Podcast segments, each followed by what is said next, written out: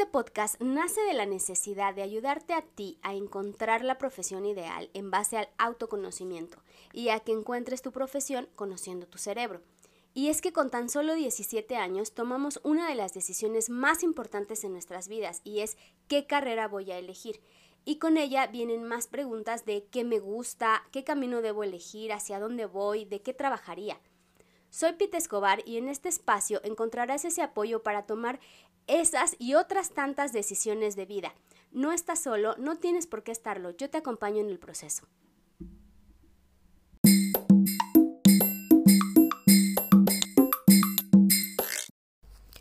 Hola, espero que te encuentres muy bien. El día de hoy te voy a platicar de cómo ingresar al nivel medio superior, es decir, alguna preparatoria, vocacional, bachilleres, eso es nivel medio superior. Y para, para entrar, pues año con año se, se, publica una convocatoria en la página del COMIPEMS. Te la voy a dejar en los comentarios de este episodio. Es www.comipems.org.mx. ¿Qué es el COMIPEMS? Es la Comisión Metropolitana de Instituciones Públicas de, Educación Media Superior. Aquí tienes que ingresar y hacer tu registro. Hay una serie de formatos que debes de llenar. Ahí te van a indicar, te va a arrojar de regreso ese mismo formato ya lleno con toda tu información, indicándote la fecha y lugar donde tendrás que hacer tu examen.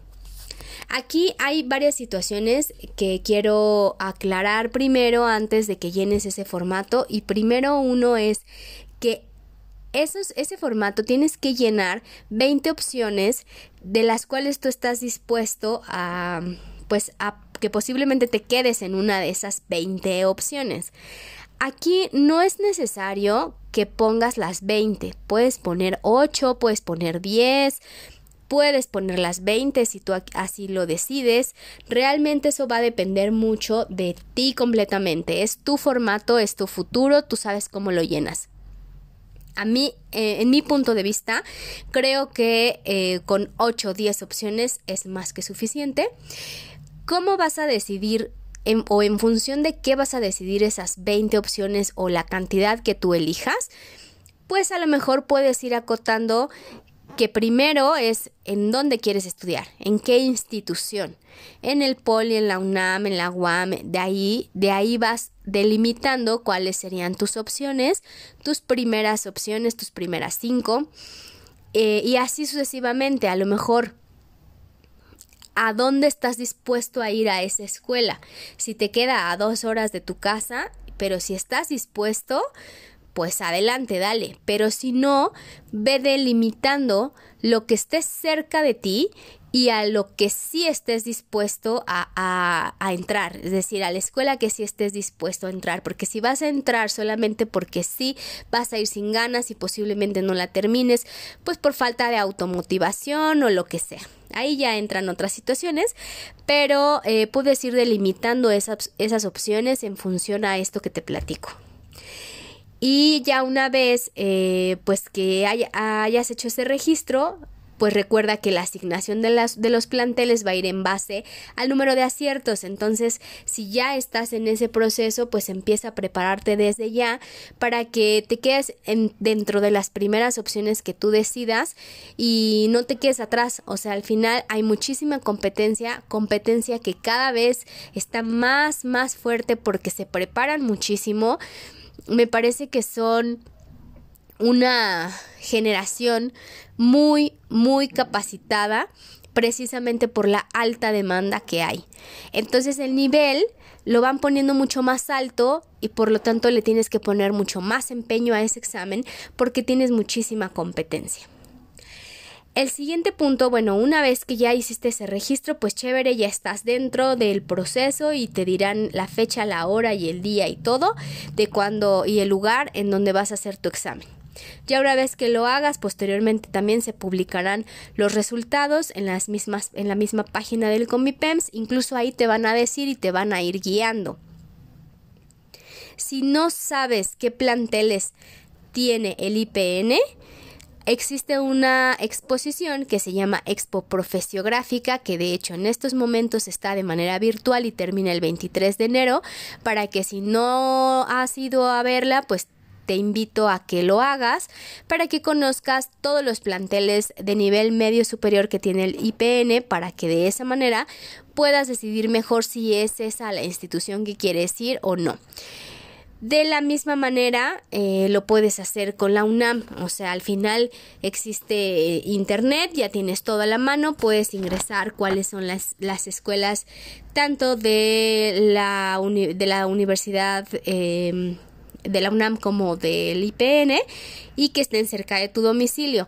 Ahora, algo de que es importante me parece de considerar es que el IPN, las vocacionales lo que van haciendo es que te van guiando a una carrera técnica, es decir, si tú quieres ser, por ejemplo, contadora pública y hay una vocacional que va a ciencias sociales y administrativas, lo ideal es que te fueras a una vocacional de esa rama para que cuando desde la vocacional vayas viendo cuáles son las materias que te van a permitir en un futuro decidir una carrera y entonces ahora sí cuando llegues a nivel superior, ya sabrás si es o no lo que vibra contigo, si es o no lo que quieres para ti.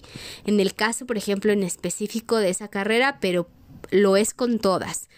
Em, ahí pues vas a tener una carrera técnica, te van a ir guiando, a diferencia de la UNAM, que sería, eh, no te dan una carrera técnica como tal, pero eh, cualquiera de las dos opciones es bastante buena, es perfecta. Depende de lo que tú quieras totalmente. Es una decisión completamente personal.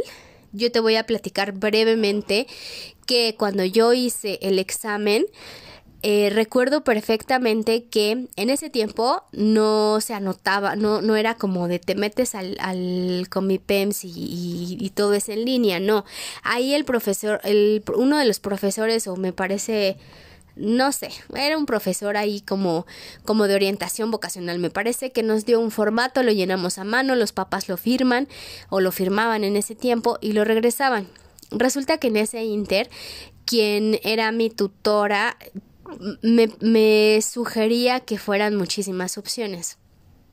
Y yo no me sentía cómoda con eso. Entonces lo que hice fue como hablar con el orientador y además la escuela donde ella quería eh, que yo ingresara no era lo que yo quería tampoco.